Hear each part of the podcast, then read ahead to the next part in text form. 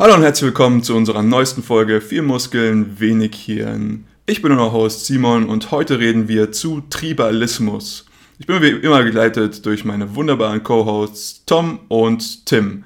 Ja, Tom, Tribalismus, was verstehen wir darunter? Ja, Tribalismus ist ein eigentlich sehr spannendes Thema. Im Deutschen sagt man auch Stammestum dazu oder die direkte äh, Übersetzung des englischen Begriffs Tribalism wäre Stammesbewusstsein, was es, finde ich, sogar noch ein bisschen schöner zusammenfasst, was man darunter versteht. Und unter ähm, tribalistischen Gesellschaften bezeichnet man Gruppen kleiner Gemeinschaften, die sich durch ähm, Charakteristika wie eine große Vertrautheit der Individuen untereinander, gemeinsame mh, hm, Interessensgebiete, gemeinsame Ziele, aber auch ähm, eine gemeinsame Wertegrundlage auszeichnen, die zum Beispiel in Rituale verpackt sind. Tim, wie bist du denn zum Thema Tribalismus gekommen? Also ich mache mir immer gern Gedanken darüber, wie man Systeme vielleicht bewerten oder verändern kann, vielleicht auch sinnvollerweise verbessern. Und natürlich ist das das Zusammenleben von uns Menschen in der Gesellschaft ein sehr wichtiger Bestandteil unseres Lebens. Und ich denke, dass eine, eine Art Stammesgesellschaft, wie du sie jetzt beschrieben hast, mit Stammesbewusstsein und relativ kleinen Gruppen, durchaus eine interessante Form des Zusammenlebens darstellt. Und so habe ich mich natürlich auch in, in der Vergangenheit dann immer mal wieder mit dem Thema beschäftigt und natürlich haben wir auch schon sehr viel über dieses Thema gesprochen. Hm. Und ich, bitte? Ja, also ich würde eine etwas nicht technischere Definition geben und zwar die Leute in meinem Stamm sind die, zu denen ich mich hingezogen fühle und denen das Bedürfnis verspüre, denen das letzte bisschen Essen zu geben, was ich habe, also in einer Situation des, des Notstandes. So. Das sind die Leute, die für mich in meinem Stamm sind und das ist für mich eine sehr, sehr greifbare Definition und ähm, ich finde die Reise eines jeweiligen, ja, einer von, eines von uns, einer von uns dreien zu Tribalismus hin sehr interessant ähm, weil ich glaube, wir sind heutzutage in einer Gesellschaft, die eigentlich möchte, dass man jeden sagen gleich gern hat und jeden gleich liebt, sage ich jetzt mal. Und ich bin mir nicht sicher, ob das möglich ist. Äh, ich glaube, wir sind in so einer Situation, wo Globalisierung oder in der Globalisierung uns stark darauf trimmt, zu sagen, okay, wir sind eine globale Gemeinschaft. Und ich war auch sehr lange sehr dafür. Ähm, mittlerweile bin ich dem Ganzen etwas skeptischer gegenüber eingestellt. Ja, es gibt ja auch ein, naja, anfechtbar festgestelltes Limit dessen, wozu wir überhaupt fähig sind als menschliche Individuen. Das ähm, wird durch die sogenannte Dunbar-Zahl ausgedrückt, die besagt, dass wir maximal zu 150, manchmal sagt man auch in einem Bereich von ähm, 100 bis 250, sehr enge persönliche Beziehungen zu ähm, Individuen führen können, bei denen wir sowohl die Namen der einzelnen Individuen kennen, sowie deren einzelne Beziehungen untereinander und zu sich selber unterscheiden können. Und das ist eigentlich ein Rahmen, der uns relativ limitiert in dem, wie wir ein Gefühl der wirklichen Vertrautheit und auch der Geborgenheit aufbauen können. Weil ähm, wir leben ja in, in Systemen sehr großer Staaten, auch Nationalstaaten, die das Ganze sehr unpersönlich machen. Das heißt auch in unserem Sozialstaat dieses Gefühl der Geborgenheit, dass wir uns auf irgendetwas verlassen können, was uns immer auffängt, wenn wir in Notsituationen geraten, das ist etwas sehr Unpersönliches. Wir wissen gar nicht, auf welche Personen wir das jetzt direkt beziehen, sondern wir beziehen das auf ein abstraktes Konstrukt wie den deutschen Staat. In einer kleinen Gemeinschaft mit vielen vertrauten Individuen weißt du ganz genau, wem du dein Leben quasi anvertraust. Ja, das, das finde ich super interessant, diese Anonymisierung, die du sie gerade jetzt irgendwie so ein bisschen angesprochen hast. Ähm, ich glaube, die ist in den letzten 100 Jahren extremst durch die Decke gegangen, gerade auch, weil mehr Menschen zum Beispiel in Städte gezogen sind, wo die, die Anonymität natürlich durch die, durch die Decke geht. Ja, auf dem Dorf, da, da kennt jeder jeden so im Prinzip. Aber diese Anonymität ähm, erlaubt es einem natürlich so ein bisschen unter dem Radar zu fliegen, aber ich glaube, das kommt natürlich auch mit gewissen Kosten, die da einhergehen. Und zwar ist es, dass man das Gefühl von Zugehörigkeit, was für mich einer der großen Treiber von Tribalismus oder von, von Gefühl von Stammeszugehörigkeit ist, das verliert man, das Gefühl von Zugehörigkeit. Und das ist auch eine der Motivationen, die mich zu, zu diesem Thema hingebracht haben. Ja, also man, was weiß ich, man zieht in eine neue Stadt und hat vielleicht jetzt halt niemanden so bei sich und dann findet man zum, sich zum ersten Mal in eine Situation, wo man dieses Gefühl hat, dass man irgendwie alleine ist und von seinem Stamm entfernt ist, von seinem Alten. Und ich glaube, das ist ein sehr einschneidendes Erlebnis für viele sein kann. Und viele machen dann vielleicht eine Entscheidung, die, weiter, die sie weiter entfernen würde von, von, einem, von einem Stamm. Du hattest jetzt schon Anonymität angesprochen und Zugehörigkeitsgefühl. Und ich glaube, der Grund, warum solche Gedanken wie die, die wir jetzt gerade besprechen, wieder aufkommen, ist der, dass diese Stütze, die vorher da war, und zwar die Religion, langsam verloren gegangen ist. Und du hattest schon angesprochen, dass wir in so großen Geflechten wie Nationalstaaten eben viel zu viele Menschen in eine Gemeinschaft bringen, um da noch persönliche Beziehungen führen zu können. Und früher hatten wir eben die Religion, die Kirche. Das war so der Stamm, der Tribe, wo man vielleicht 200, vielleicht 300 Leute versammelt hat und die haben dann gemeinsam da ihren, ihren Ritus durchgezogen. Und das, das ist eine Sache, die wir heute nicht mehr haben und ich denke, dass eine ja, vielleicht etwas familiärere Gesellschaftsstruktur, wie eben dieses Stammeszusammenhalt oder Stammesbewusstsein, da durchaus Abhilfe schaffen könnte. Ja, die Religion ähm, hat dem Ganzen ja auch eine Art festen Rahmen geboten, im Sinne von, dass man eine gemeinsame Wertegrundlage hatte, die man auch noch gut in, in verschiedene Riten gepackt hatte, beispielsweise der sonntagliche Gottesdienst, wo man dann sehr viele Leute in seiner persönlichen Kirchengemeinschaft wieder getroffen hat, jeden Sonntag. Das ist natürlich was, was selbst in ähm, relativ anonymen Gesellschaften wie in der Stadt dann doch noch so eine Art Zusammenhalt erschaffen kann. Das ist sozusagen, wenn man so will, der, der Kleber oder der Kit, der so eine Gesellschaft dann im Innersten zusammenhält. Auch wenn wir da schon von einem ähm, bisschen abstrahierten Gedanken ausgehen, dass, dass da sehr viele Individuen aufgrund nur einer einzigen Grundlage in eine ähnliche Richtung tendieren. Dass dieses ähm, so eine Stammesgemeinschaft, die zeichnet sich durch noch sehr viel mehr aus. Also da geht es auch so teilweise um familiäre Grundbindung. Das heißt, so ein Stamm setzt sich meistens aus, aus einzelnen, ähm, äh, in der Ethnologie benutzt man da den Begriff der Clans zusammen. Das heißt, Familienbande, die dann wiederum zusammen dann den, äh, den Stamm bilden. Also wir, wir sprechen hier von einem wesentlich größeren ähm, Zusammenhalt, einer größeren Vertrautheit der einzelnen Individuen, als den jetzt eine Kirchengemeinschaft bieten könnte. Ja, das finde ich auch super interessant, wenn man sich diese Religionen ansieht und die, die Werte und Normen und Riten, die sie natürlich auch irgendwie vertreten.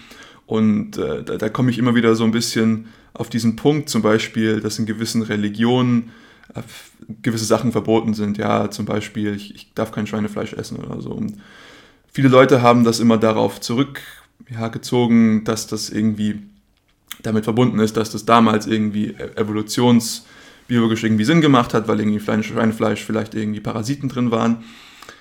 Aber die Leute, die aus so einer Stammessicht darauf gucken, für die ist das ganz klar, wenn ich irgendwie Leute habe, die ähnlichen Normen und ähnlichen Werten folgen, dann kann ich denen vertrauen. Ich weiß, das sind sozusagen diesen, diesen Leute meiner, meiner Angehörigkeit und ich kann denen auch nicht nur darin vertrauen, ich kann ihnen in ganz vielen anderen Sachen vertrauen.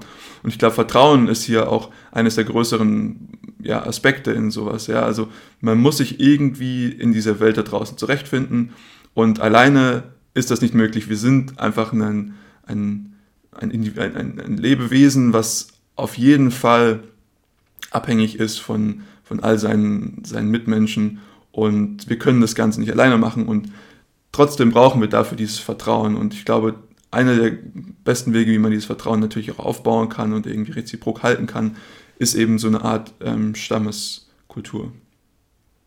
Auf den Punkt würde ich gerne nochmal eingehen. Du hattest jetzt Vertrauen angesprochen und ich würde dir auch vollkommen zustimmen.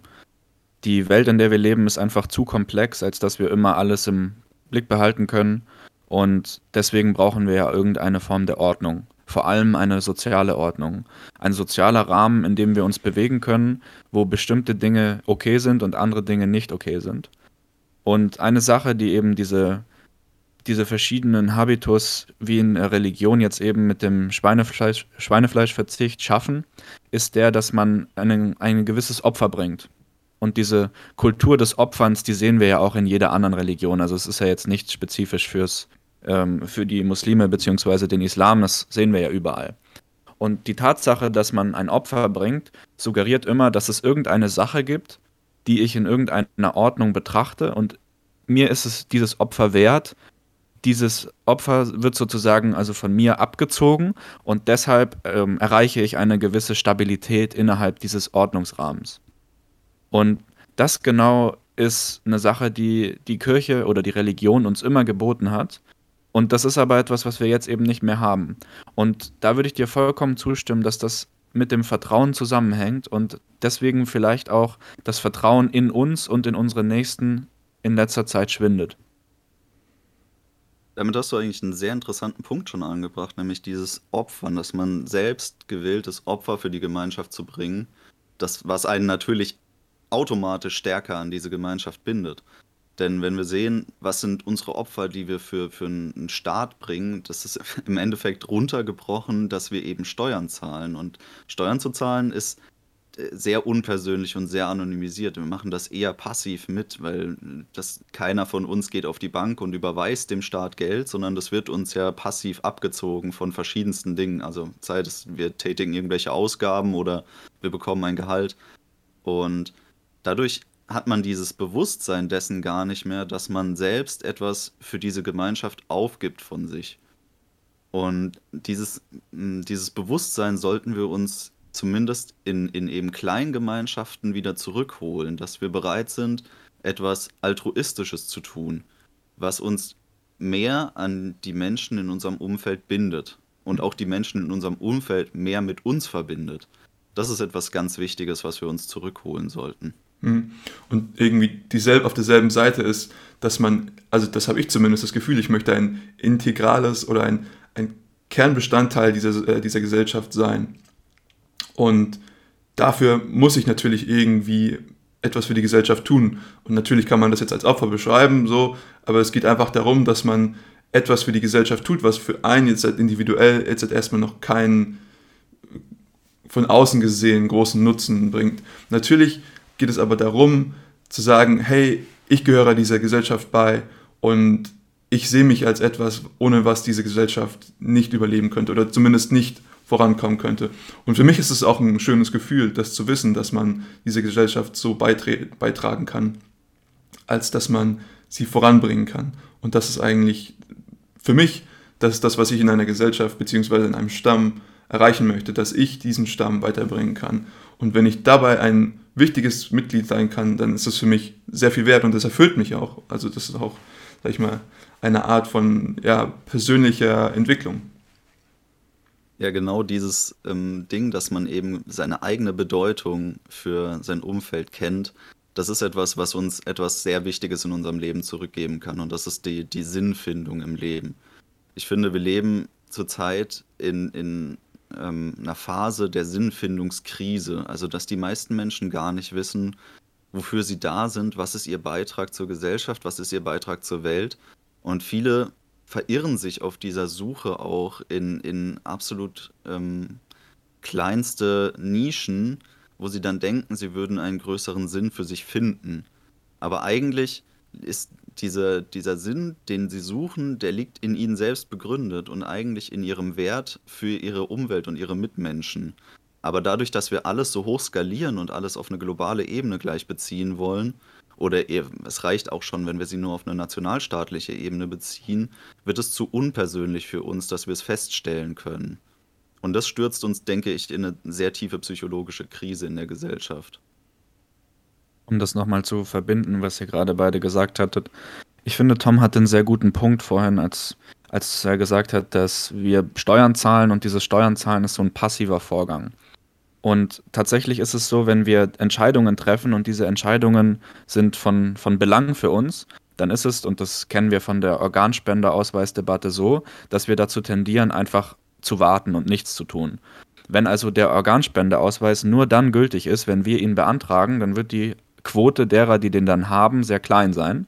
Und in anderen Ländern, wo es andersrum ist, also dass man dann automatisch Organspender ist und man muss einen Anti-Organspendeausweis beantragen, sehen wir genau das Gegenteil. Die Leute machen genau das Gleiche, sie machen nämlich nichts, aber das Ergebnis ist genau invertiert. Also da sind dann fast alle Organspender. Und das ist so eine Sache, wie sie auch in der, in der Gruppenbildung beobachtet werden kann. Weil wir zahlen natürlich diese Steuern einfach alle, ohne dass wir da groß drüber nachdenken und deswegen ist es kein Opfer. Wenn es jetzt so wäre, dass wir unser Bruttogeld ausbezahlt kriegen und dann wirklich jeden Monat mit so einem Sack voll Münzen dann irgendwo zum Finanzamt gehen müssen, so wie das, so wie das im Prinzip ja früher im Mittelalter war, dass man eins seiner Schafe oder sowas abgeben musste. Da hat man natürlich ein viel stärkeres Gefühl zur Zusammengehörigkeit, weil man dieses Opfer direkt bringt. Was aber viel wichtiger ist als die Tatsache, dass man das Opfer bringt, ist das Bewusstsein darüber, dass man das Opfer gebracht hat. Das, was Simon gesagt hat. Wenn wir nämlich ein, ein Opfer bringen, ohne dass wir uns dessen bewusst sind, dann kann dadurch keine Homogenität innerhalb der Gruppe entstehen. Und diese Homogenität ist zwingend notwendig für unser Fortbestehen. Also wir wollen nicht allein sein. Wir sind keine Einzellebewesen. Und natürlich ist es einfacher, eine extreme Nische zu bedienen und irgendeinen Punkt als ganz wichtig zu erachten und dort dann Homogenität zu finden und alles andere zu ignorieren, anstatt sich auf größeren Konsens zu einigen. Und deshalb werden natürlich die Splittergruppen, die da entstehen, immer kleiner und immer radikaler, weil es einfacher ist, sich nur einen Punkt rauszusuchen. Und das ist das, was diese Sinnkrise, die du angesprochen hast, eben bewirkt. Dass sich eigentlich alle so sehr globalisieren wollen, dass sie sich dadurch eigentlich nur mehr fraktionalisieren, was irgendwie ein Widerspruch in sich selbst ist. Aber wir kommen eben nicht damit klar, eine Weltfamilie zu bilden, weil das zu komplex wäre. Ja, also nochmal, um das so ein bisschen aufzugreifen. Natürlich wir sagen, wir sind diese Weltfamilie, aber wir haben nicht dasselbe Gefühl, wie als wenn wir mit unserer tatsächlichen Familie oder wenn wir uns mit unseren besten Freunden oder wir nennen es jetzt einfach mal mit unserem Stamm zusammen sind. So, das ist was ganz anderes. Selbst wenn wir sagen, wir sind, es ist jetzt alles, es gibt keinen Krieg und so, selbst all das, ich glaube nicht, dass es dazu führen würde. Und nochmal, um diesen, diesen Punkt des, des Beitrags zur Gesellschaft nochmal aufzugreifen, ich glaube, es ist nicht nur, dass das Bewusstsein da sein muss, also dass ich aktiv irgendwie mein, mein Schäfchen da weggebe, sondern ich glaube, dass auch ein integrer Bestandteil des Ganzen ist, dass ich weiß, an, für was das verwendet wird und dass ich weiß, ähm, oder ich, ich kenne zum Beispiel denjenigen, an den das Schaf jetzt geht, so. Das, das kommt für mich so ein bisschen auf, etwas, etwas tangierend, aber zum Beispiel auch politische Macht und sowas hin. Wenn wir zum Beispiel sagen, dass wir deutlich regionalere ähm, oder lokalere Machtverhältnisse hätten, also ich meine, da sind wir in Deutschland ja schon relativ gut, aber ähm, zum Beispiel, dass irgendwie Steuern lokal verwendet werden etc. Ich glaube, das würde den Leuten auch ein viel größeres Gefühl geben von, okay, ich, ich bewirke jetzt halt wirklich etwas, weil, weil, weil ansonsten ist dieser Annehmer von meinen ja, von meinen Abgaben irgendwie sehr anonym und ich habe keine Ahnung, um wen sich das jetzt wirklich im Endeffekt handelt. Und dann mache ich das vielleicht auch gar nicht so, so willentlich oder so gerne. Ich möchte hier an der Stelle nochmal zwei Punkte aufgreifen und zusammenführen, die ihr beide genannt hattet vorhin. Und zwar zum einen, Simon, du hattest ganz am Anfang über ähm, auch dieses, diese urbanen Lebensumstände geredet und Tim, du hattest darüber gesprochen, dass wir ja keine Einzelindividuen sein sollen. Und ich finde, hier kollidiert so ein bisschen diese beiden Punkte, weil urbane Lebensräume äh, scheinen oftmals zu bewirken, dass die Menschen, die sich dort aufhalten, eine Art Hyperindividualismus entwickeln. Das muss natürlich nicht sein. Also ich meine, es gibt auch sehr gute Beispiele für, für Gemeinschaften, die sich in, in urbanen Metropolen eben ausbilden, bedenken wir jetzt mal irgendwelche ähm, Kiezgemeinschaften, die können sehr, sehr stark äh, vertraut sein und die können auch gut zusammenarbeiten. Aber ich denke, äh, auf, auf dem großen Maßstab betrachtet führen Städte meistens dazu, dass das Individuum sich versucht, sehr, sehr stark zu individualisieren und sich so von allen Menschen in seinem Umfeld irgendwie abzugrenzen und hervorzustechen, weil wir äh, uns in Bereichen großer Massen bewegen einfach. Und das kann ein Problem sein weil wir uns eben immer mehr in Bereiche reinbewegen, in denen wir so viel Umgang mit vielen unpersönlichen Individuen betreiben müssen. Sei es jetzt, dass wir das im Persona machen, weil wir uns in einem städtischen Umfeld bewegen, in dem die Massenzahl einfach so hoch ist, dass wir kaum mehr die Möglichkeit haben, irgendwen auf einer tiefen Ebene kennenzulernen, sondern man läuft durch die Sta äh, Straßen und man betrachtet im Endeffekt anonyme Personen. Oder dass wir uns zum Beispiel ins Internet begeben und dann in den sozialen Medien Kontakt zu, zu Hunderten bis Tausenden Personen pflegen und eigentlich kaum noch einen Überblick haben, wer da jetzt wer ist beziehungsweise warum man denn überhaupt diejenige Person in seiner Liste mit drin stehen hat. Das ist ja ein Phänomen, das schon in den frühen 2000ern irgendwie aufgekommen ist, als Facebook und sowas angefangen hat. Und ich meine, dass diese Probleme, die wir äh, in diesen Großgesellschaften und diesen Großgemeinschaften eben sehen, schon lange bekannt sind aber eigentlich kaum eine Ursachenbekämpfung betrieben wird. Also dass man sagt, Leute, ihr müsst euch wieder ein bisschen mehr auch regionalisieren, ihr müsst euch mehr um eure Menschen in eurem Umfeld direkt kümmern und weniger nach außen gehen ins große Ganze. Mhm. Also ich meine, wir haben Zugang zu so vielen möglichen oder zu vielen möglichen, zu vielen Leuten wie möglich, aber wir fühlen uns so alleine, wie wir uns schon seit wahrscheinlich immer noch, noch nicht gefühlt haben. Und das will ja auch irgendwas verheißen. Ja? Also das sind halt einfach nicht, nicht Kontakte, die, ähm, die, die, die, einen starken Einfluss auf uns haben, die uns, die uns prägen. Ja, das sind irgendwelche dahergelaufenen, ich sage es mal so, das sind irgendwelche Leute, die für uns keinen keinen Wert haben. Äh, zumindest keinen kein, ja, keinen jetzigen Wert. So. Und äh, ich glaube schon, dass diese stark persönlichen Kontakte deutlich einen anderen Charakter aufweisen als diese zum Beispiel über, über online gepflegten Kontakte. Der Autor Robert Greene hat das mal ganz gut geschrieben. Extensität kann Intensität nicht ersetzen. Ja, genau. Also ich, mein, ich kann mich mit so vielen Leuten wie möglich treffen, aber das wird nicht eine gute Freundschaft ersetzen. Und eine gute Freundschaft wird auch nicht 10 Millionen Facebook-Freunde ersetzen. Es sind einfach verschiedene Dinge. Ja nicht der Godischer Prozess. Hm, ich möchte nochmal auf einen etwas anderen Punkt eingehen, und zwar, dass Tribalismus oft auch mal so eine schlechte Konnotation mit sich zieht, dass es irgendwie so, ein, so eine Kämpfergesellschaft ist, dass es sozusagen wir gegen die ist. Also das, das bekommt man ja auch mit, so man hat irgendwie, heutzutage bewegen wir uns stark in, in Camps, so ja, es gibt das das konservative Camp, das rechte Camp und dann gibt es das liberale Camp und das linke Camp. So. Aber ich glaube, das ist nicht, was wir tatsächlich mit, mit Stammeszugehörigkeit meinen. Und ich glaube, das wird auch oftmals dafür verwechselt. Aber nichtsdestotrotz wäre es, glaube ich, nicht schlecht, wenn wir diese, diesen, dieses Missverständnis erstmal aufklären könnten, dass es hier nicht um irgendwelche wir gegen die Gesellschaften geht. Äh, habt ihr da irgendwie Meinung zu? Ja, genau. Also dieses Problem, was du gerade ansprichst, das ist mir natürlich auch bekannt.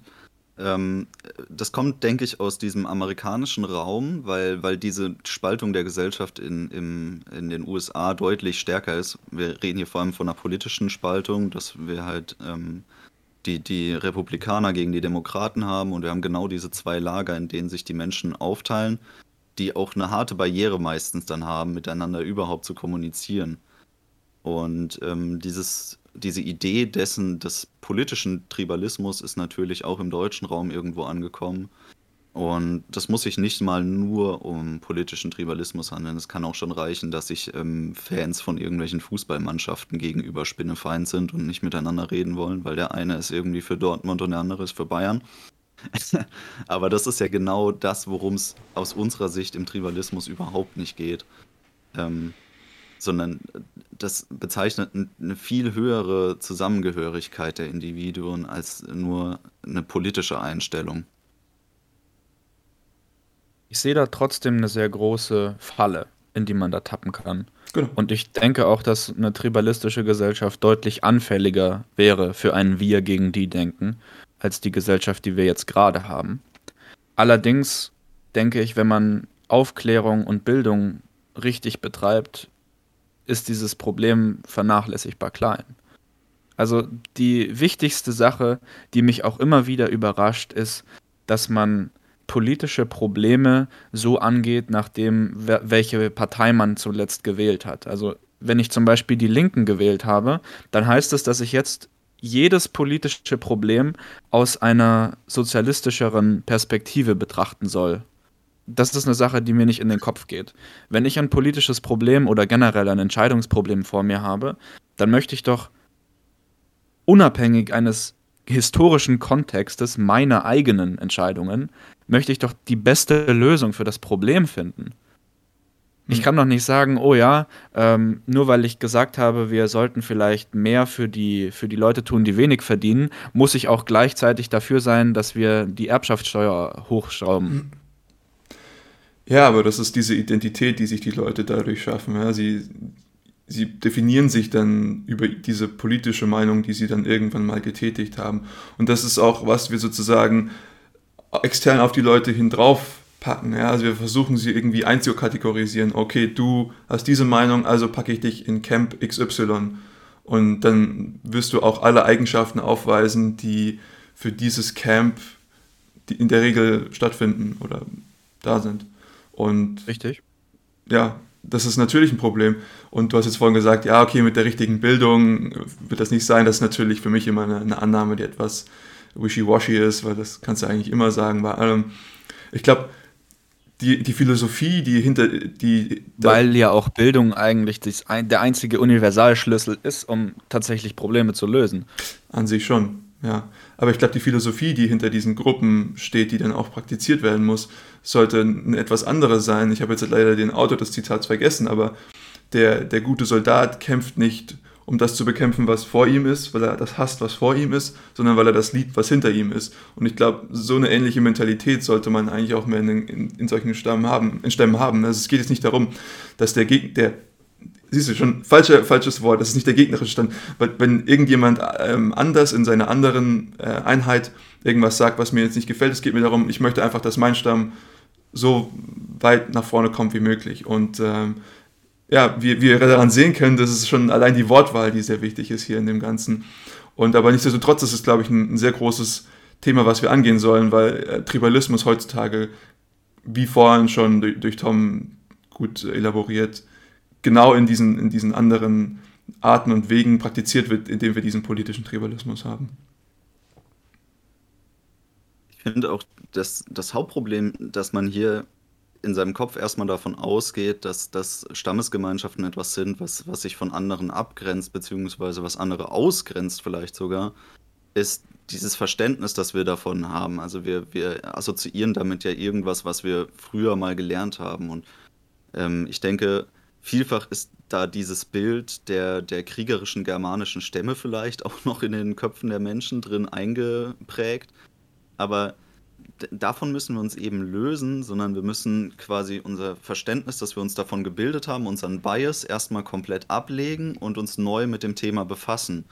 Und wenn wir das tun, dann können wir auch für uns feststellen, dass ähm, so tribalistische Gesellschaften eigentlich ja offene Gesellschaften sind, die davon leben, auch neue Mitglieder aufzunehmen in ihre Gemeinschaften. Und nur weil das ein System ist, was sehr stark auf Regionalität und ähm, kleine Individuenzahlen ausgelegt ist, heißt es nicht, dass es dann eine Stammesgemeinschaft gibt, die dann irgendwie ihr Cap bei 150 Mitgliedern hat und dann ist Schluss, sondern diese kleine Stammesgemeinschaft ist halt regional irgendwo ansässig kann aber überall kleine Nuklei bilden, also kleine Zellen, die dieselbe Stammesgemeinschaft quasi haben, nur dass dort halt wiederum die Individuen, irgendwie diese 100 bis 250 Individuen untereinander, diese engen, vertrauten Verbindungen haben. Aber die weiteren Faktoren, also beispielsweise das Wertesystem oder die Riten, die sind natürlich übergreifend und verbinden dann alle wieder miteinander. Und man steht ja auch im ständigen Austausch miteinander. Das heißt, wir können uns das kaum noch vorstellen, dass wir jetzt in, in äh, Gesellschaften uns zurückentwickeln, die ähm, in ganz kleinen Gebieten auf Subsistenzwirtschaft irgendwie basieren, sondern natürlich steht man im stetigen Austausch mit allen anderen. Und das nicht in irgendeinem kriegerischen Sinne oder im Sinne dessen, dass man dann äh, in Lagerdenken verfällt, sondern man hat eben seine, seine stark familiäre Bindung zu dieser Gruppe von Menschen das schließt aber noch lange nicht aus, dass man nicht auch mit anderen Menschen genauso interagieren kann. Vielleicht würde das sogar bedeuten, dass man deshalb mit anderen Menschen grundsätzlich auch freundlicher agieren kann, weil man eine Basis hat, auf der man handeln kann. Der deutsche Motivationsschreiber Boris Grundl hat da mal einen wundervollen Satz zugeschrieben. Er hat gemeint, es ist eine Kunst, Schubladen zu benutzen und sie offen zu lassen. Und das ist ein Satz, den, den ich mir immer wieder vorsage, wenn ich in solchen Situationen wie jetzt gerade bin. Weil es ist vollkommen in Ordnung und vielleicht sogar auch notwendig, dass wir uns in irgendeiner Form von anderen Menschen abgrenzen. Und dass wir auch Menschen irgendwie kategorisieren, weil sonst können wir die Informationsmenge einfach nicht verarbeiten. Aber nur weil wir Menschen kategorisieren, sollten wir die nicht dann auch kategorisch alle so behandeln. Das ist ganz wichtig. Wir müssen Menschen nicht als Kategorie, sondern als Individuum betrachten und auch behandeln. Und wenn wir das machen, dann haben wir auch die Möglichkeit, obwohl wir uns in einer bestimmten, vielleicht auch sehr homogenen Gruppe befinden, mit anderen Menschen noch freundlichen Diskurs zu pflegen und denen gegenüber höflich und anständig zu sein. Und ich würde sogar behaupten, dass ein Mensch, der eine gute soziale Basis hat und eine Familie, ein Zuhause, vielleicht auch einen Stamm vorweisen kann, dieser Mensch ist mit höherer Wahrscheinlichkeit in der Lage dazu, sich eine grundsätzliche Freundlichkeit gegenüber fremden Menschen leisten zu können.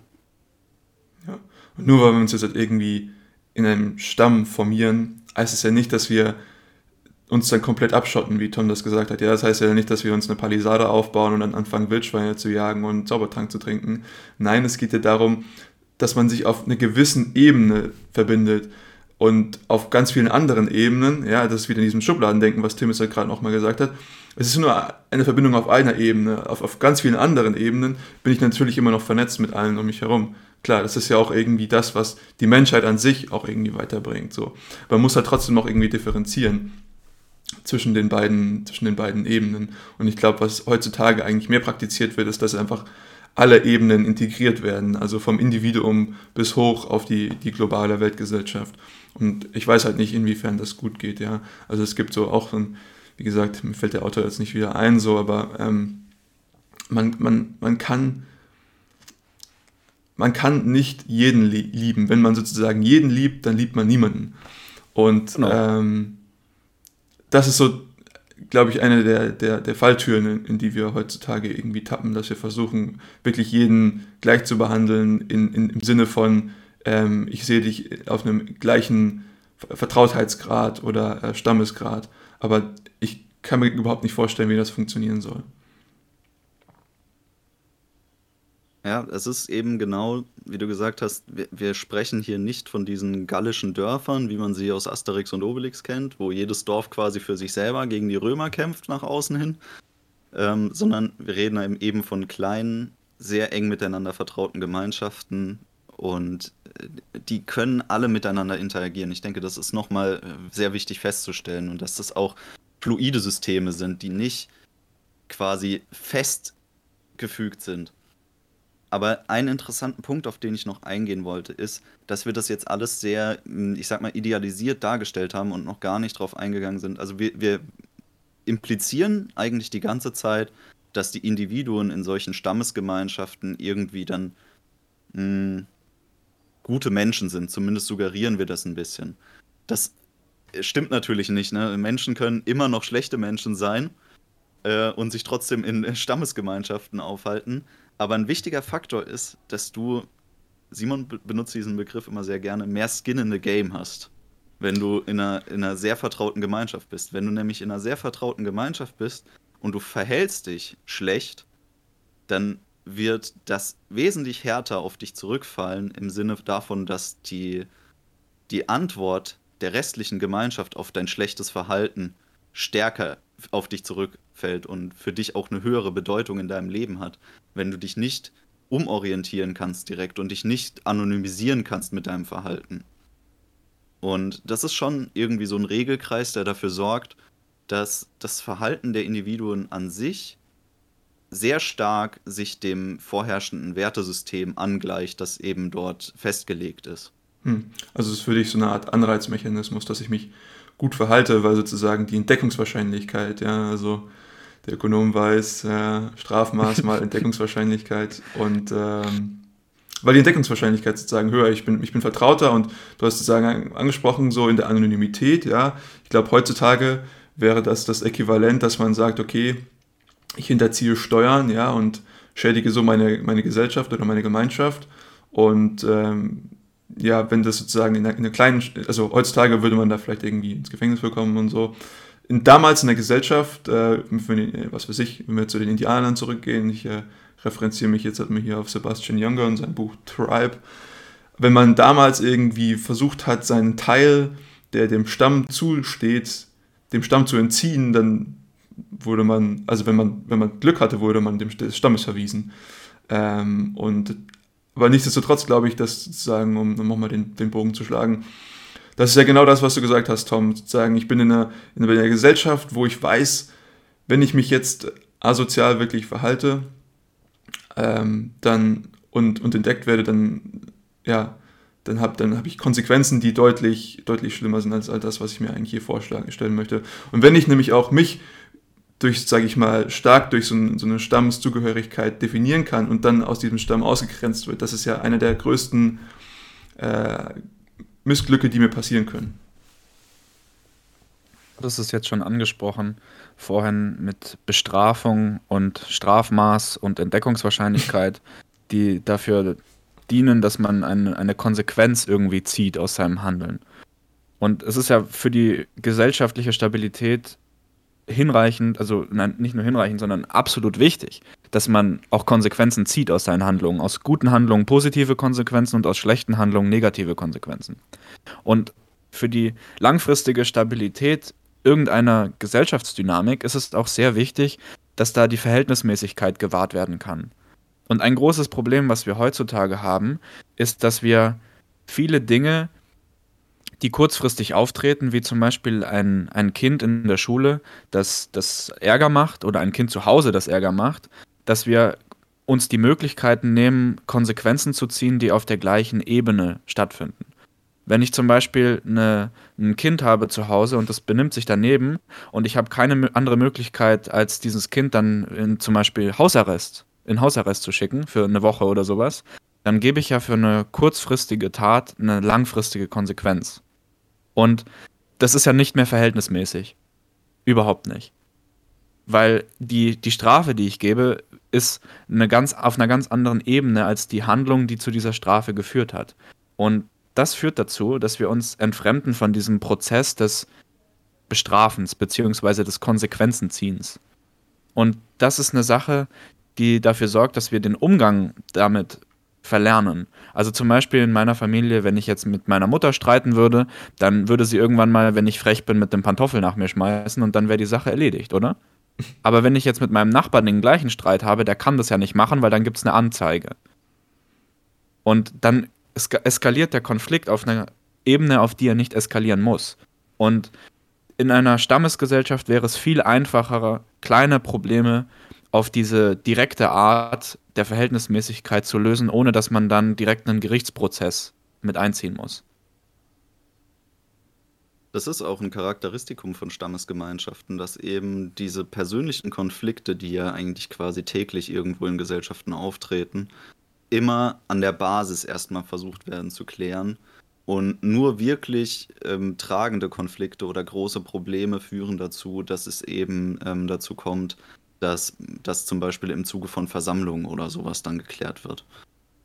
Ähm, ein ganz großes Problem, das ich bei, bei ähm, Staatengemeinschaften sehe oder ähm, auch generell zu großen Gemeinschaften, ist es, dass das ähm, negative Verhalten von Einzelindividuen von der Gesamtgesellschaft mitgetragen wird. Zum Beispiel, wenn jemand seine Umwelt vermüllt dann hat das kaum Konsequenzen für dieses äh, Individuum. Es ist halt einfach nur ein unschönes, asoziales Verhalten. Aber der Staat und die Gemeinschaft trägt dieses Verhalten mit, weil es kaum eine Möglichkeit gibt, das direkt zu bestrafen. Weil es ist eine zu anonyme Tat, die Umwelt zu vermüllen. In einer Kleingemeinschaft hätte sowas tragendere Konsequenzen und könnte tendenziell besser ausgeschlossen werden genauso ist es eben mit, mit egoistischen Handlungen oder mit extrem narzisstisch agierenden Individuen. In, in ganz großen Gesellschaften können die nicht nur in der Anonymität untergehen, teilweise können die sogar mit ihrem Verhalten sehr stark aufblühen. Ähm, sei es, dass sie dann Filmstars. Ja, genau, oder dass sie sich oder Präsidenten von Amerika Medien profilieren. ja. Nee, das, das ist Podcaster. Oder Podcaster. Ich, ich, ja, oder Podcaster, ja. Ich halte das aber für eine sehr ähm, bedenkliche Entwicklung, dass wir quasi derzeit eine Gesellschaft erleben, in der persönlicher Narzissmus stark belohnt wird von der Gesellschaft. Ja, also das, das, das Problem ist, dass, von, dass ich äh, vermülle meine Umwelt und äh, ich meine, was ja im Prinzip so eine Art Tragik der Allmende ist, ja. Niemand kann kontrollieren, was sozusagen jeder mit dem Gemeingut macht. Und ich glaube, dass sowas in der, in der tribalen Gesellschaft durchaus besser ähm, gemanagt werden könnte, ja. Also dann, was weiß ich, dann bist du in deinem kleinen Dörfchen und dann schaut die Oma aus dem Fenster und wenn du dann dein Kaugummi auf den Boden spuckst, dann wird dir erstmal das Ohr lang gezogen. Ich meine, das ist natürlich erstmal eine bildliche äh, Darstellung des Ganzen, aber so, ich glaube, worauf das Ganze wieder zurückkommt, ist dieser Punkt der Anonymität. Da, da, gebe ich dir vollkommen recht, dass sozusagen diese fehlende Anonymität auch einfach diese Anreizsysteme komplett durch, den, durch die Gegend bringt. Ich würde das sogar noch krasser beurteilen. Ich würde sagen, die Tatsache dessen, dass ich mich anonym fühle in dieser großen, weiten Welt, sorgt dafür, dass ich mich eher schlecht verhalte. Ja, Weil es mir egal ist, ja. was mit den anderen passiert. Genau. Und genau das Gegenteil passiert, wenn mir meine Gesellschaft um mich herum und auch dadurch meine direkte Geografie um mich herum ans Herz wächst. Hm. Dann würde ich vielleicht gar nicht den Kaugummi ausspucken. Genau, also. Die Oma würde mir wahrscheinlich trotzdem das Ohr lang ziehen, aber den Kaugummi hätte ich nicht ausgespuckt. Ja, also es ist ja nicht nur, dass ich diese Strafe sozusagen empfinde, sondern dass ich ein intrinsisches eine intrinsische Motivation habe, zu sagen, ich möchte meine Stammesumgebung zum Beispiel jetzt nicht verschmutzen. Ja? Das ist sozusagen, das ist das tugendhafte Verhalten. Ja? Ich, äh, ich könnte mich anders verhalten, so auch, auch wenn ich sozusagen kein Strafmaß an, an sich irgendwie bekommen würde. Aber wenn ich tatsächlich für mich auch einen Anreiz, eine, eine intrinsische Motivation habe. Und ich glaube, dass eine Stammeszugehörigkeit sowas auch durchaus in den Leuten hervorrufen kann. Gerade wenn man sagt, man möchte irgendwie ein integres Bestandteil der Gesellschaft sein, dann ist das ja eine der einfachsten Sachen, einfach zu sagen, ich verschmutze jetzt zum Beispiel nicht oder ich füge meiner, meiner Gesellschaft keinen Schaden zu. Das ist ja eigentlich das Einfachste. Ja, genau. Also ich finde, ihr habt das sehr schön auf den Punkt gebracht, was ich vorhin damit ausdrücken wollte. Ähm, aber äh, ich finde es sehr wichtig auch zu sagen, dass, dass diese Erhöhung des Einzelindividuums in einer Stammesgemeinschaft, in der die Gesamtzahl der Individuen so niedrig ist, gar nicht stattfinden kann, weil das von den anderen nicht mitgetragen wird. Es wird eben nicht diesen einen ähm, Heroen geben oder dieses eine Schönheitsästhetik-Ideal, was ich so sehr selbst zelebrieren kann, dass alle anderen einfach mitziehen und, und denjenigen dann tragen, obwohl er wirklich kaum irgendeine Bedeutung für die Gemeinschaft an sich hat, außerhalb dessen, dass er sich eben selber zelebriert. Und heutzutage sieht man es so oft, dass, dass Menschen quasi keine nennenswerten Fähigkeiten an den Tag legen, sondern einfach nur sich als Person profilieren und maßlos davon profitieren können. Also wirklich, das sind dann diese Newborn Millionaires, die, die aus nichts heraus ihr Geld verdienen im Endeffekt. Keine, keine Fähigkeiten zeigen, außer sich selber abzufilmen eigentlich. Ja, also es sind so extrinsische Werte gegenüber intrinsischen Werten, also sowas wie äh, Kompetenz, äh, Authentizität, Authentizität und äh, ja, dass man auch ein Gefühl von Verbundenheit mit den anderen hat. Ähm, ich hätte noch einen Punkt, ähm, weil wir jetzt die ganze Zeit so gesagt haben, okay, das Individuum ist Teil der Gesellschaft und man, man arbeitet für die Gesellschaft, man, man opfert sich auch für die Gesellschaft. Ähm, bedeutet das für euch, dass man in einer tribalistischen Gemeinschaft als Individuum untergeht, dass man sozusagen nicht mehr als ein Individuum besteht? Weil das ist natürlich eine Gefahr und ich glaube, das möchte auch niemand, der zum Beispiel auch sehr freiheitsliebend ist, wie ich glaube, wir alle sind, natürlich auch irgendwie, das möchte man nicht eingehen. Äh, seht ihr hier irgendwo einen Konflikt? Ich sehe da einen Konflikt, ja. Ich halte es für sehr plausibel, dass man sich da schnell verlieren kann, weil auch viele Leute ein Bedürfnis dazu haben, sich unterzuordnen und zu irgendwas vollständig dazuzugehören und mit Hingabe dem dann zu dienen. Aber auf der anderen Seite ist es eigentlich dadurch machbar oder handelbar, wie der Tribe seine konkrete Politik festlegt. Weil genau dieses Problem kann man ja von oben kontrollieren. Hat er das böse Wort gesagt? Oder die zwei bösen Worte? Von oben kontrollieren? Drei. Ich sehe tatsächlich das Problem nicht so sehr, weil ähm, Stammesgemeinschaften ja egalitär agieren und eigentlich geht es darum, gezielt Aufgaben so zu verteilen, dass Individuen, die dort am vielversprechendsten sind, auch dafür eingesetzt werden. Und das ermöglicht dem Einzelindividuum eine sehr hohe Freiheit, sich zu entfalten in allen Bereichen, in denen es sich entwickeln möchte eigentlich. Das ist natürlich jetzt ein bisschen abstrakt formuliert, aber man muss sich das so vorstellen, dass in einer sehr großen, anonymen Gesellschaft muss man sich eigentlich eine beständige Arbeit suchen, die man ausübt, um dauerhaft irgendwie sich sein Einkommen eben zu ermöglichen. Und man hat relativ wenig Spielraum, sich da äh, groß täglich neu zu erfinden. Wird die Gemeinschaft aber kleiner, sind die Aufgabenbereiche spezifischer und auch äh, regionaltypischer. Und man kann ständig neue Aufgaben einnehmen für die Gemeinschaft. Und das ermöglicht schon ein sehr hohes Entwicklungspotenzial für jeden Einzelnen. Hm, da musst du noch ein bisschen genauer eingehen drauf für mich. Weil ich würde sagen, je höher die Gesellschaft, ja, Adam Smith, ähm, dass ich sage, okay, dann sind mehr Individuen und das heißt, ich habe mehr Spezi Spezialisierung unter diesen Individuen und dann kann ich auch immer deutlich individuellere Jobs zum Beispiel machen. Ja, und das ist ja auch das, was wir gesehen haben über die letzten 200 Jahre. Was meinst du mit damit, dass es sozusagen, meinst du damit, dass man eine höhere Sicherheit hat, weil ich sozusagen nicht mein Grundeinkommen so ständig decken muss oder was meinst du damit? Nein, ich meine eher, dass diese Spezialisierung trotzdem dazu führt, dass du relativ eingeschränkt bist in dem, was du machst, weil du dich ja auf eine Sache spezialisiert hast in deinem Leben und dann im Endeffekt schon ein bisschen darauf angewiesen bist, diese Sache dann auch dein ganzes Leben auszuführen. Während du jetzt, naja, ich, ich sehe schon, Tim ist da nicht so begeistert von. Aber. Nein, es ist nur, ich verstehe Simons Kritikpunkt voll, aber er hat irgendwie gerade das falsch verstanden, was du gemeint hast. Du meintest nämlich nicht, dass man dann mehrere Sachen hat, auf die man sich spezialisieren kann, sondern dass man generalisierbar wird. Genau, dass wir, ja. dass, dass ich an einem Tag Landwirt bin und am nächsten Tag kümmere ich mich um die Kanalisation und am dritten Tag kümmere ich mich um die Politik des Stammes und habe genau. so ein abwechslungsreicheres Aufgabenfeld, weil eben der, der, der Bedürfnisrahmen der Leute, die in diesem Tribe leben, relativ gleich bleibt, wie wenn sie in, einem, in einer Bundesrepublik leben würden. Aber die Leute, die diese Bedürfnisse bedienen müssen, werden natürlich viel weniger. Hm. Ja, genau, darauf wollte ich raus. Also, um nochmal auf meine Frage zurückzukommen. Ich meine, man kann natürlich sagen, dass wenn man auf einem relativ kleinen Niveau ist, auf, also relativ wenige Leute haben, die sehr, sehr kohärente Normen, Werte und vor allen Dingen Ziele haben, dann ist es vielleicht gar nicht, gar kein Problem, wenn man sagt, man geht auf in dieser Gesellschaft, weil wenn sozusagen meine Ziele wirklich authentisch die Ziele de, de, des Stammes sind, dann, dann spielt ja da eigentlich kein, dann gibt es ja eigentlich keinen Konflikt zwischen diesen, dem, dem Individuum und, und der Gesellschaft. Das ist jetzt natürlich ein großes Wenn, ja.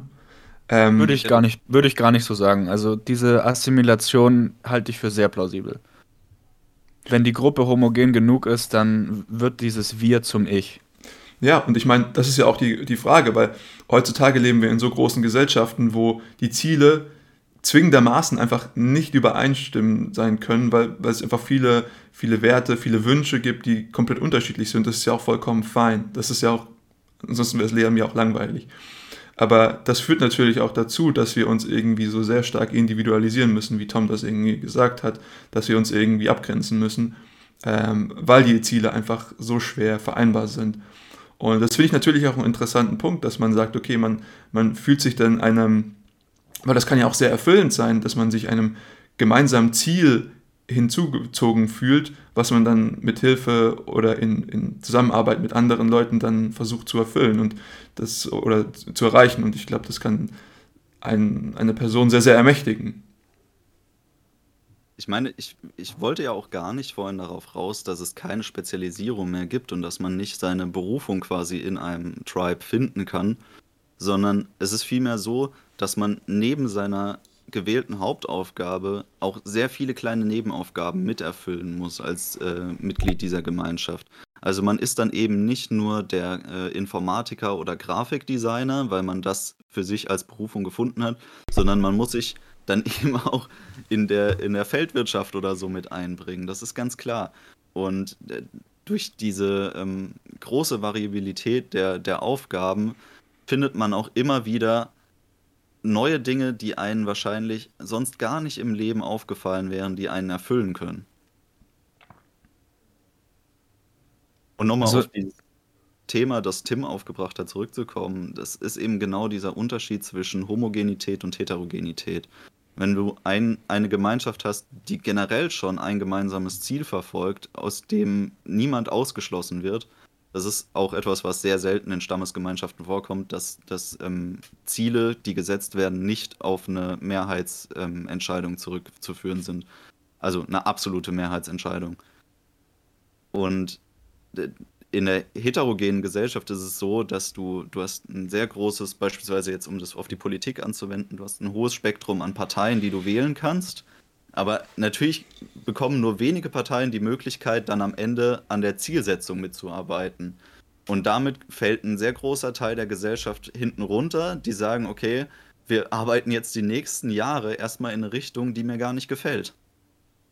Ja, das ist auch der Punkt, den ich unter lokale genau. Entscheidungsfindung und sozusagen, dass man mehr Macht auf regionaler Ebene hat, was, was ich so, so, so attraktiv finde, ja, dass man diesen, dass man die Ziele der, der Leute, die sozusagen über, über die entschieden wird, dass man die vereinen kann, damit die auch sagen können, hey, das, was ich jetzt halt schaffe, was ich arbeite, wo ich meine Energie reinstecke, das ist auch wirklich mit den Zielen der Gesellschaft in, in Gleichklang. Und das, wie gesagt, ich glaube, das ermächtigt die Leute auch sehr stark.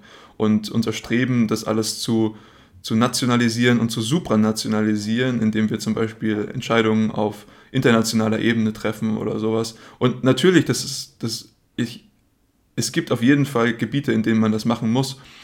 Ähm, allerdings glaube ich, dass zu versuchen, auf alles auszuweiten, ähm, führt dazu, dass man einfach keinen großen Konsens in den jeweiligen regionalen Ebenen findet. Also um das mal zusammenzufassen, jegliche gesellschaftliche Interaktion ist mit Kosten für die Individuen in dieser Gesellschaft verbunden und alles, was wir gesellschaftlich festlegen oder regeln, bringt uns persönliche Kosten. Allerdings können wir ja auch persönlichen Nutzen daraus ziehen.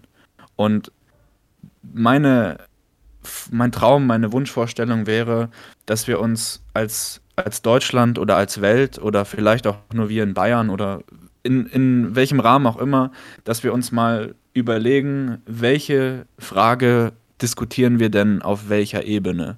Was macht Sinn und können wir das vielleicht so strukturieren, dass alles möglichst auf der Ebene behandelt wird, auf der es am meisten Sinn macht, es zu behandeln? Das, das denke ich, wäre eine wundervolle Art und Weise, ein Zusammenleben zu organisieren. Wenn mich nicht alles täuscht, ist das das Subsidiaritätsprinzip, richtig? Genau, das Subsidiaritätsprinzip, das besagt, dass jede Entscheidung auf der für sie richtigen Größenordnungsebene getroffen wird. Ja, durchaus wichtig, gerade im Rahmen der EU. Das bietet ja auch direkt wieder die Möglichkeit, dass man dem Individuum wieder eine direkte Entscheidungsgewalt bietet. Also dass man sagt, okay, die Leute dürfen jetzt auch wieder Entscheidungen treffen, die direkte Auswirkungen haben und die somit erfahrbar sind für die Menschen. Ich denke, das ist was sehr Wichtiges. Ja, also man ist sozusagen Herr seiner eigenen Zukunft so ein bisschen. Man wird durch, durchaus ermächtigt, ähm, seine, seine eigene Zukunft zu gestalten. Und das ist natürlich was, was eigentlich jeder von sich behaupten würde, dass er das eigentlich gerne möchte, oder? Also hoffe ich zumindest. Die Sache hat halt einen Haken. Und zwar verringert das dann die Macht der Leute, die sonst in einem supranationalen System an der Spitze stehen würden. Gibt und diese wenigen Leute haben eben ziemlich viel zu sagen und deswegen ist das sehr unwahrscheinlich, dass so ein System in naher Zukunft in, etabliert wird. Und wenn man so ein System jemals etablieren will, dann hat man sehr, sehr mächtige Gegner, und deswegen würde es da einen sehr großen Konflikt geben müssen. Man darf doch nochmal träumen. Das auf jeden Fall. Die Etablierung solcher Systeme ist natürlich extrem schwierig und ähm, muss eigentlich, ich denke, im Anfang außerstaatlich organisiert werden. Und man sieht das ja auch immer wieder. Also beispielsweise die Kommunengründung wäre ein gutes Beispiel dafür. Eine Kommune ist nichts anderes als eine Stammesgemeinschaft im Endeffekt. Und dadurch, dass sowas weltweit überall eigentlich passiert, sieht man auch, dass das Bedürfnis der Menschen innerlich in solche Gemeinschaften zurückzufinden, eigentlich sehr groß ist. Nur die Möglichkeiten dazu sind halt sehr schwierig, weil man muss sich trotzdem, auch wenn man eine Kommune gründet, immer irgendwie in die vorherrschende staatliche Gemeinschaft mit einintegrieren oder mit einbringen. Hm. Und ich meine, vielleicht ist diese, diese Zeit, in der wir uns gerade befinden, also in den letzten, sagen wir es mal, 40 Jahren hat die Globalisierung, also hatten wir dieses Experiment der Globalisierung und ich meine, in den letzten, nennen wir es mal, fünf Jahren oder vielleicht auch nur zwei Jahren, seit der Aus, dem Ausbruch der Pandemie, haben wir einen sehr starken Trend der Deglobalisierung gesehen. Vielleicht war das sozusagen einfach das Resümee, was wir aus diesem Experiment gezogen haben. Dass sozusagen vielleicht das gar nicht so wirklich möglich ist. Aber ja, das ist vielleicht auch nur eine kleine Interpretation meinerseits. Denke, Wann gab es mal die Säkularisierung? Dann gab es die Demokratisierung und vielleicht gibt es dann auch nochmal eine Subsidiarisierung. Hey, Okay, das da kann ich hinterkommen. Trend, der Hoffnung macht. Das wäre auf jeden Fall eine, eine schöne Zukunft, in die man da blicken kann. Ich hätte noch eine Frage an euch. Alles, was wir jetzt halt so im Bereich äh, des, des Stammes besprochen hatten, das klang für mich oftmals so, wie dass man sehr, sehr autark dann auch lebt, dass man versucht, also Tom, du hast gesagt, ja, man arbeitet auf dem Feld, ja, und Tim, du meintest irgendwann mal, ist der, der, der ist doch der, äh, der Kanalarbeiter etc. Und ich glaube, das vermittelt für mich tatsächlich sogar das falsche Bild eines Stammes. Man kann den Stamm über viele verschiedene Ebenen ja. definieren, ja. Also man kann jetzt zum Beispiel auch einen Stamm, sozusagen, man, man irgendwie vier, fünf Leute, mit denen man einfach in extremst engen Kontakt steht und sagt, wir, wir, unser Ziel ist es einfach, dass jeder von uns das beste Leben leben kann, was, was er sozusagen für sich leben kann und dass wir einander dabei so gut unterstützen, wie es geht. Und das ist jetzt halt sehr, sehr vage und klingt vielleicht auch ein bisschen utopisch, aber das ist definitiv eine Zieldefinition, die sich ein Stamm setzen kann. Natürlich ist so, eine, so ein Stamm, wo man sagt, okay, man ist irgendwie etwas außerhalb und ist sehr autark, betreibt sein, vielleicht seine eigene Landwirtschaft etc. Das hat natürlich auch für, für gewisse Individuen, für die das äh, interessant ist, natürlich auch einen sehr großen ähm, Pull-Charakter. Aber ich glaube, es ist für mich wichtig, nochmal hier abzugrenzen, dass diese Stammesdefinition auf ganz vielen verschiedenen Ebenen funktionieren kann. Daher für mich die Frage an euch, muss sowas an sich über eine starke Autarkie, die dann vielleicht sogar auch auf die Ernährung sich ausweitet, abgedefiniert werden oder geht das auch irgendwie anders?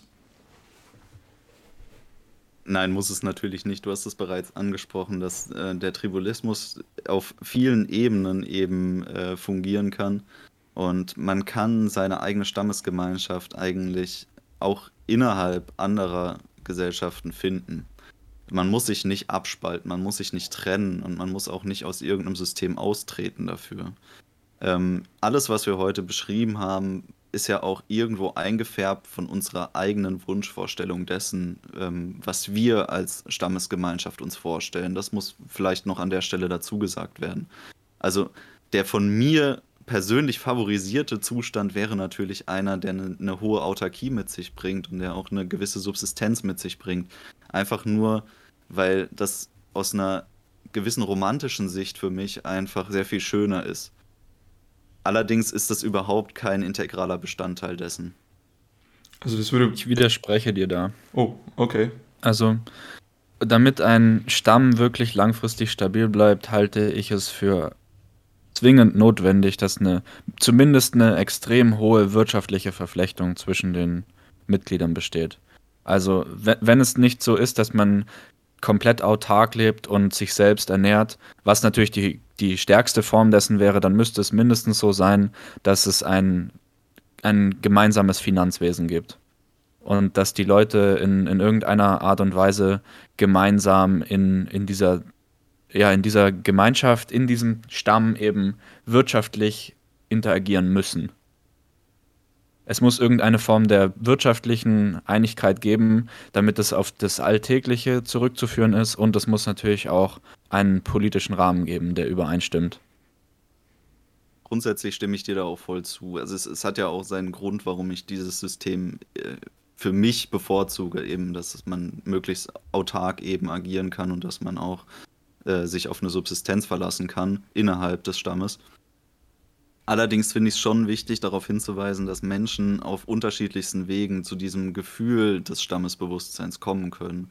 Und auch wenn du sagst, dass die Stabilität dessen dann geringer ist, wo ich dir zustimmen würde, ist es, denke ich, trotzdem wichtig, den Menschen einen leichten Einstieg zu geben, weil ansonsten schreckt es auch die Leute ab, überhaupt zu diesem Gefühl wieder zurückzufinden, finde ich.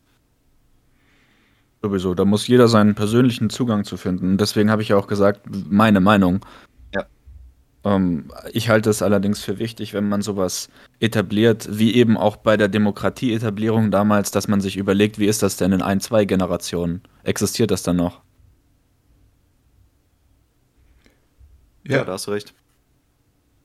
Für mich, ich, ich glaube, ich sehe das Ganze nicht so ähm, zwingend. Also für mich ähm, ist zum Beispiel ein emotionales Investment schon sehr, sehr hoch. Ähm, das muss jetzt für mich gar nicht mal gar nicht mal wirtschaftlich sein, ja. Also, und auch viele, viele Sachen lassen sich ja vielleicht, die, die jetzt zum Beispiel nicht auf den ersten Blick wirtschaftlich sind, lassen sich natürlich auch irgendwie in monetäre Aspekte umschreiben. Ja, wenn ich jetzt zum Beispiel sage, hey, ich, ich gebe dir einen, einen, einen Kontakt weiter, bei dem du zum Beispiel für dein Business mal irgendwie jemanden ansprechen kannst oder dass du da all solche Sachen, das ist jetzt vielleicht nicht, nicht wirtschaftlich, so, aber all diese Sachen, wo man sagt, okay, ich habe ein gewisses Investment, was ich in jemanden reinstecke und versuche das dann aber auch irgendwie wieder oder erwarte, dass, dass mir dem, das Ganze auch irgendwie ähnlich zumindest wiedergeboten wird. Das reicht für mich schon sogar aus, um, um eine Definition von einem Stamm irgendwie ähm, zu haben. Und wenn ich dann, wir haben die ganze Zeit viel über Normen und Werte gesprochen. Ich glaube, wenn die alleine schon ja, übereinstimmen können zwischen den einzelnen Individuen, weiß ich nicht, wie viel wirtschaftliches Investment man braucht. Und wenn man dann sagt, okay, natürlich wäre es schön, wenn, wenn zukünftige Generationen auch in einem ähnlichen Stamm leben wollen würden, aber wenn die einzige Möglichkeit, wie sie das machen können, forciert wird, dadurch, dass sie wirtschaftlich abhängig voneinander sind und nicht, weil sie sozusagen das Ganze auch wollen, dann weiß ich nicht, ob für mich das das richtige System ist. Also für mich liegt das eigentlich mehr auf einer auf einer für jeweils dem, also für eine individuelle Entscheidung, die als Grundlage hier dienen muss. Also ich sehe da kein richtig und kein falsch. Es ist eine Meinungssache. Ab wann man denn eine Verflechtung von verschiedenen Menschen als stark genug bezeichnen kann, dass es eben sich um einen Stamm handelt.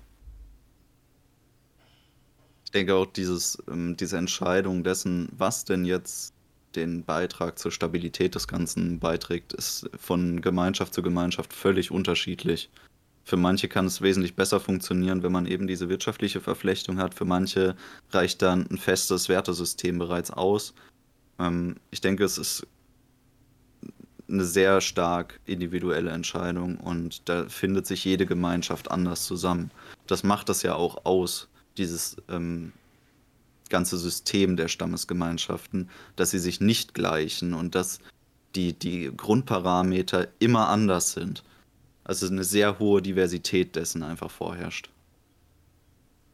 Ich meine, das macht das System natürlich auch super attraktiv, weil jeder Stamm und jedes Individuum innerhalb eines Stammes kann für sich definieren, was für sie jetzt halt gerade das Richtige ist. Und sozusagen, es gibt keine, keinen vorgegebenen Rahmen, kein, zum Beispiel kein Staatssystem, was einem sagt, okay, so funktionieren jetzt halt unsere Machtstrukturen, ja, sondern das kann jeder für sich, ob er jetzt etwas Loseres haben möchte oder eine etwas stärkere Bindung, das kann, kann jeder für sich selbst definieren. Das finde ich sehr, sehr attraktiv.